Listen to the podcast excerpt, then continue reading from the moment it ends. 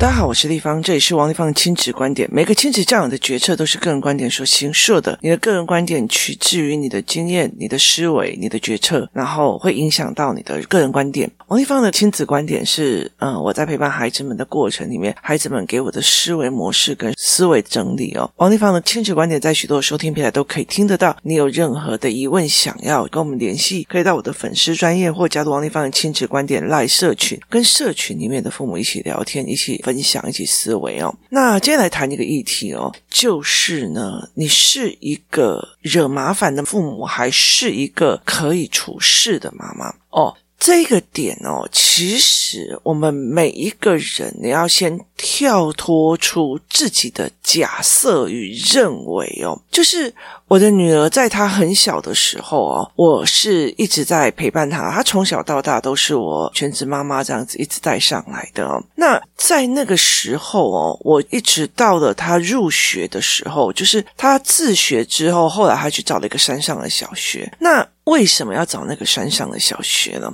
其实小孩子有一段时间哦，例如说，呃，三到五岁，他们是无虑期，就是没有戒律的这个期间，他并不会觉得说别人在笑我有什么或干嘛怎么样，他大部分就在处于无虑期，就是没有纪律，然后想怎么做就怎么做哦。那这个时候还是有影响到你的教养，就是你怎么跟他讲这一件事情的？你是用限制的语气跟他讲，还是不是？那接下来。呢，他去学校以后，有一段时间就会开始老师说，老师说，老师说，老师说。当他是一直在老师说，老师说，这是他律期，就是他人给你的纪律养成。那接下来呢，就会变成自律期哦。好，自律期就是呃，十岁以后，我这个我也想要自己做，那个我就是想要自己做，我这个就想要自己做哦。所以以这个儿童的发展期来看的时候哦，你要去理解一件事情，你在什么样的时候给了什么东西，就会非常非常的重要哦。意思就是说，如果你在三五岁的时候，你给的都是压制，就是你不听我的话我就打，你不听我的东西我就揍，然后你就不听我的话我就骂，好，所以他接下来的他律在于怕被骂，怕被评价。怕被怎么样？好，所以他。并不是思维性的，思维性的还会把事情拉得更长哦。例如说，三到五岁、三到六岁那一段时间的无虑期，我常常会跟我的女儿开始一一的讲。例如说，为什么这里不可以骑脚踏车？因为它是斜坡，斜坡速度加快，我就会当场拿一颗球或拿一个东西做实验。好，所以就是做实验给他看，哦，他就知道了。例如说，为什么不可以冲马路？好，那个时候我就是做坐在车子里。面我也请他坐在车前，因为他的身高就是，例如说他的身高已经到我的呃车灯上了哦，那我就拿一个跟他同等身高的东西，然后放在我的车头灯的右前方，好，让他去坐在我的车子的驾驶座上去看看他有没有办法去看到。就是他这个人站在那边了，所以我每一样东西并不是用骂的、用打的，他其实是一样一样的实验，让他去理解，让他去有画面，让他去转换而来的。所以到了他预期的时候，他很习惯的去想：老师为什么会这样教？老师为什么会这样做？老师为什么会怎样怎样怎样？老师说，可是即使到了这个样子，我还会陷入了一个老师说。大于妈妈说的这个内容题哦，那老师说大于妈妈说的这个概念是怎样哦？我们先等一下来讲哦，因为前面你怎么教养的，后面你有什么决策的哦，所以到了有很多的，例如说有一些人到了一些学校系统，他就跟你讲说哦，不要强迫小孩呀，写考卷就是呃，在帮他们做成考试的机器呀，什么有的没有的哦。如果你在他律期。就是妈妈也讲这一件事情，他律期的老师也是。我跟你讲，那个学校制度就是怎样怎样怎样怎样。好，这个小孩子的思维就养成了。到了自律期的时候，你跟他讲讲任何一件事情，他就听不进去了。就是他的自律期的时候，他就听不进去了。为什么？因为他在评比哪边对他有利的哦，哪边是对他有利的。哦，人是动物，动物有一个东西叫做惰性，惰性就懒惰性。那懒惰性的这一件事情，为什么会存在的一个很大一件原因，就是如果你是一只羊，哈，那你在大草原里面，你悠悠闲闲的在吃东西。今天没事，你可以躺在那边睡觉，你可以干嘛？它蓄积的能量是在于是，当你遇到狮子啊的攻击的时候，你就可以产生那个一瞬间的爆发力。好，可是后来变成文明社会之后，它其实不是这样子想，你是持续的，然后一直在努力的，甚至一直在累加你的能力的哦。所以你必须要去跟自己的惰性产生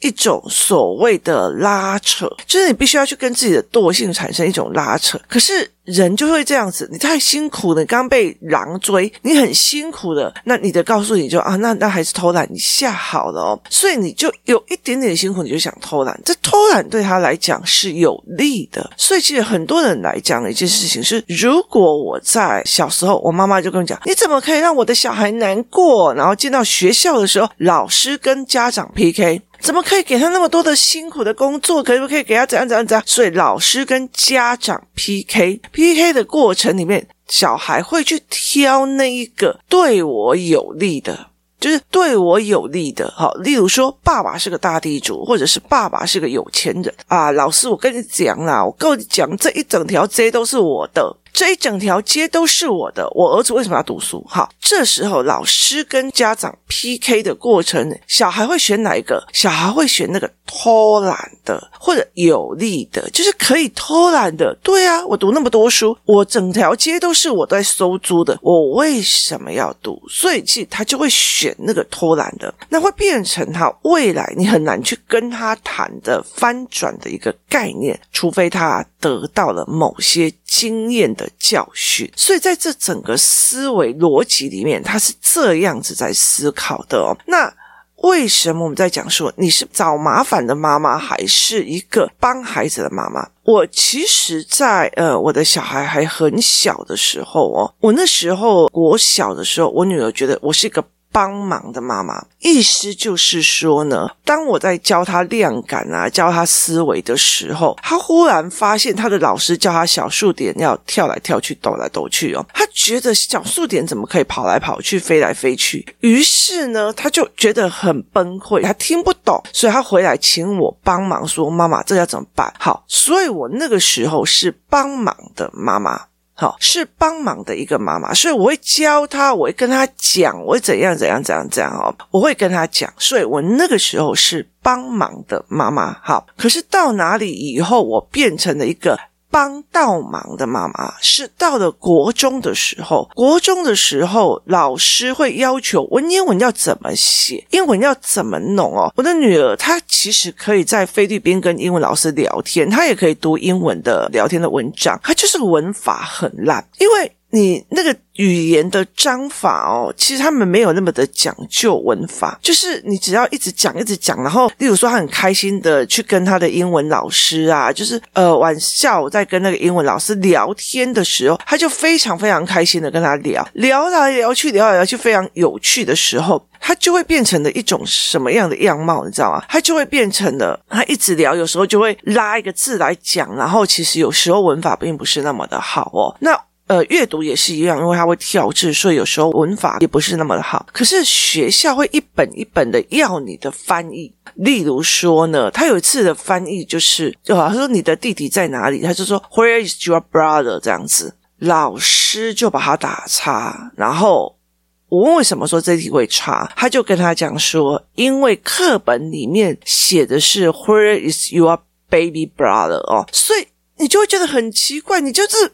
这种东西，你的国字翻译成这样也可以，为什么一定要加 baby？只是因为课本有，所以你要加一个 baby。你没有加那个 baby，然后你就不行了。我就觉得这种东西非常非常的吊诡。可是我觉得这种东西不对劲的时候，我女儿一直很坚持，你不要再替我找麻烦了，因为学校会有。更多的考卷，就是你去跟他 argue，他会给你更多的考卷、更多的操作、更多的东西。所以等于是，如果我叫我的孩子去质疑这件事情的不对，他等于是我替他找了麻烦。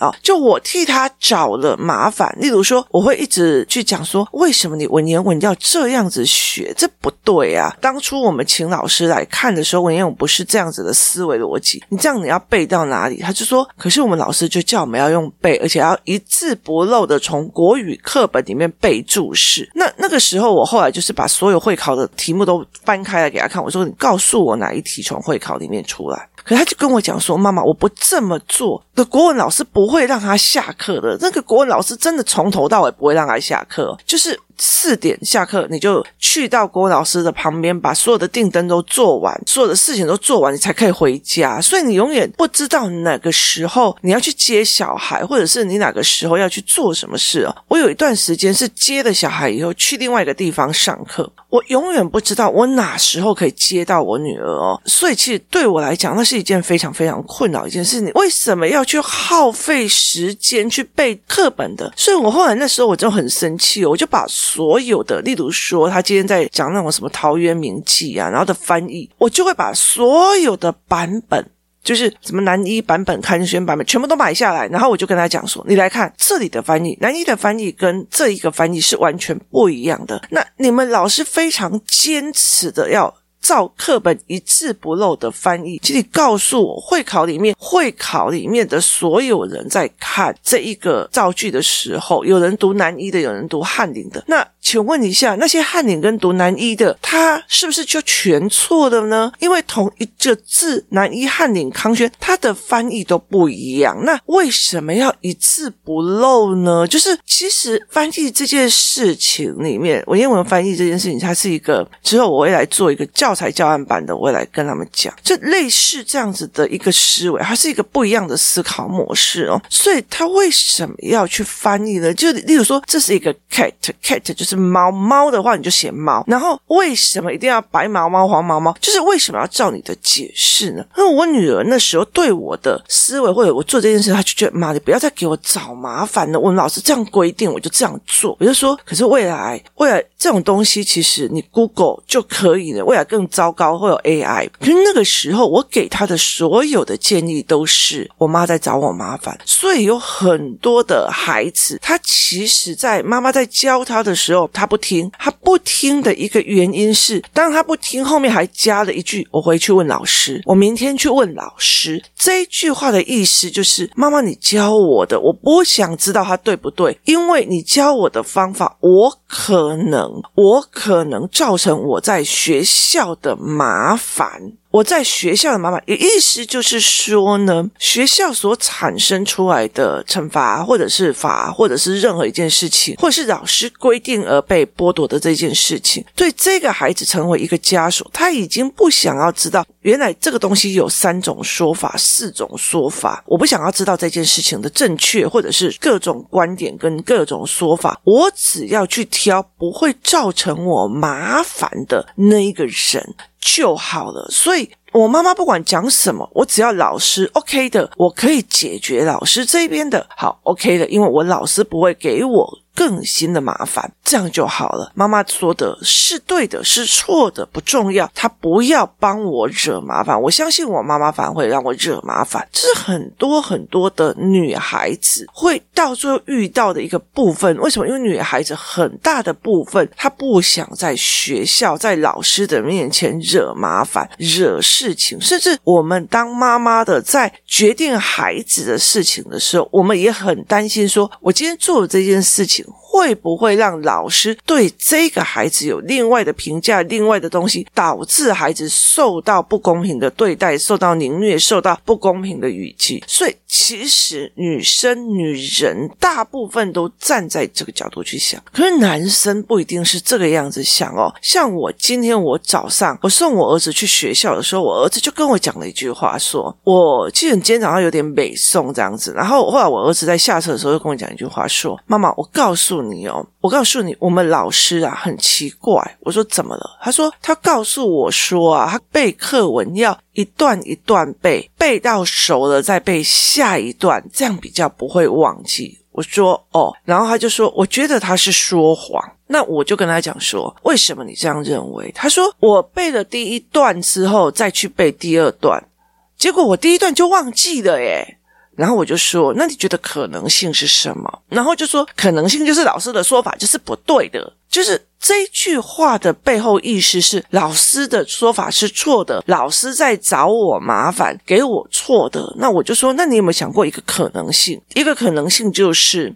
第一段你其实是不是真的熟，是你以为熟了，可是背不熟，所以你到最后回来的时候你又忘记了，这是第一个可能性。那你在想第二个可能性，老师是想要玩弄你们才说这个方法，还是这一个可能性是对老师来讲是非常有用的，所以他只是在分享他的做法，然后我儿子就会觉得，诶我以为他在打比赛讲屁话没有用，因为对我来讲没有用，所以我觉得老师在打比赛讲屁话。我这里还有一个另外一个教案，就是去看小孩在学校要的是什么。我儿子是说去看老师打比赛这样子，所以其实我儿子在认定学校里面的价值跟要的东西，其实是跟我们一般想象的是完全不一样，所以他有很多的东西调不过来，是我们对这件事情的认知是不一样，也意思就是。说，如果你觉得这个是钻石很有价值，你当然就会很保护它。你看不懂它的价值，你就会乱丢。所以你一直在讲它乱丢这件事情，源头在于是它原本的价值。这我们下一讲来讲。好，所以其实在我的儿子的状况之下，在很多的男生状况之下，是老师在找我麻烦，给我作业，给我那么多的啰嗦，给我那么多东西，所以他会觉得老师是找麻烦的。这个时候，如果再搭配了一个，如果再搭配了一个凡事替小孩讲话的妈妈，就糟糕了。就哎呦，老师，拜托好吗？他不想写作业就不要写，他这么累，我也很心疼呢。你能理解意思吗？当你这样说的时候，他觉得老师给我做已经在给我麻烦了，我妈妈又这样帮我讲话的时候，他就会往那个可以让他 easy 的地方走。所以等于是老师在找我麻烦，学校在找我麻烦，我妈妈是安抚我的那个人。好，所以这两种是完全不一样的哦。有些小孩会觉得，妈妈，你别找我麻烦了，老师要什么我就给他什么，你不要再给我那么多的教法，那么多的思维，我不要的。我在学校很不好混，我要你的方法，我不好混。好，那。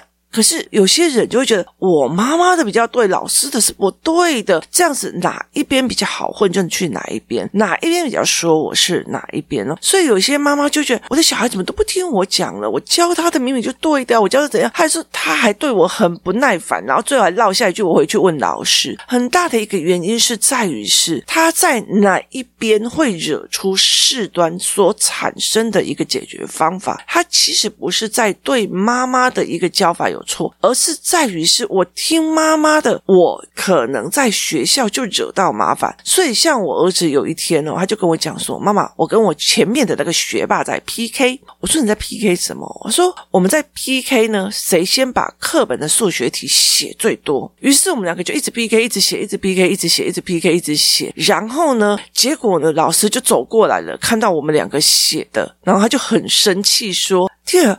我都还在教前面，你已经 PK 到后面了。然后他就讲了一句说：“你们已经超前十几页了，你们在干嘛？”然后就讲说：“为什么不是依照我教你的算法算？为什么不是要依照我教你的进度写？”于是呢，我儿子跟那个学霸就被罚站了哦。所以也意思就是说，超前这件事情后来变成他让他找麻烦了。好，这整件事情，可是我儿子觉得他很开心呐、啊。为什么？因为他跟学霸在 PK，然后他们两个在 PK 这件事情是非常有趣的，因为他觉得他都会写哦。因为我在练我这个能力，就是没有教，也没有所谓的军医，也没有所谓的任何的影片，你有没有？办法由课本里面的文本推演去推演出来，他想要教导你的意识，所以其实他就开始用这样子的方式去写课文啊，写课本啊，写干嘛的，他就在做 PK 这件事情，所以我就觉得。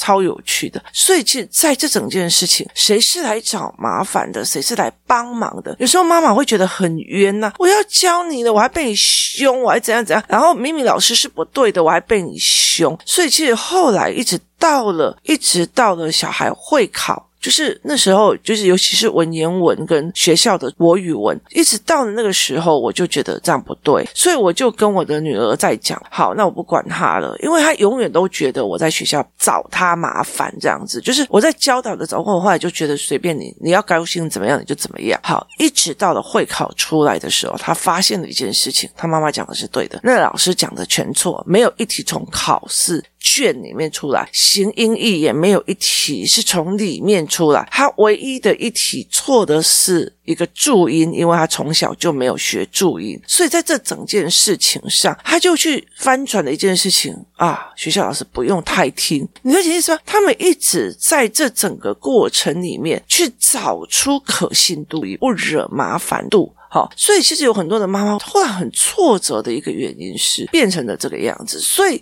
我在国中的时候，不管任何一件事情的处置，就是呃学校发生了什么事啊，或怎样有的没有的啊，或者他们学校有小孩的任何一个纠纷，我会直接跟他讲这件事情，我会做盘面的出来，把盘面的事情做好，摆好摆出来，摆完了以后，我会跟他讲，请问你，我有四个做法。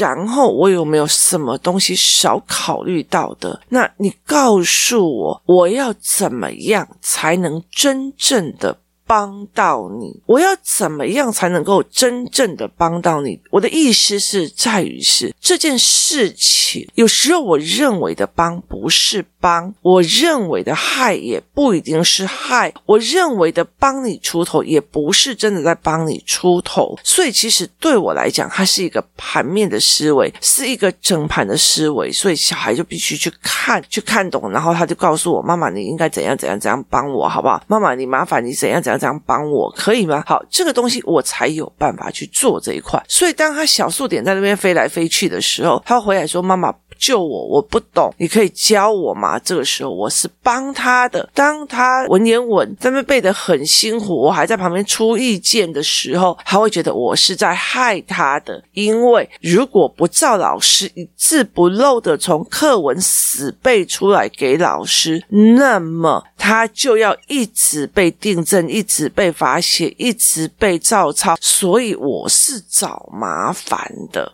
好，所以这整件事情在很多的时间里面是必须要去理解的。对我，像我现在来讲好了啊，就是我也会去做这一块事情。这件事情对我来讲是找麻烦的，还是在帮我的哦，很多的人其实一直都分不清楚这一件事情哦。例如说，有些人他会觉得，哎，我要去帮这一个人做什么什么什么什么事，可是事实上，其实他是在帮倒忙，但他没有办法知道。可是我们会看到他的心意而。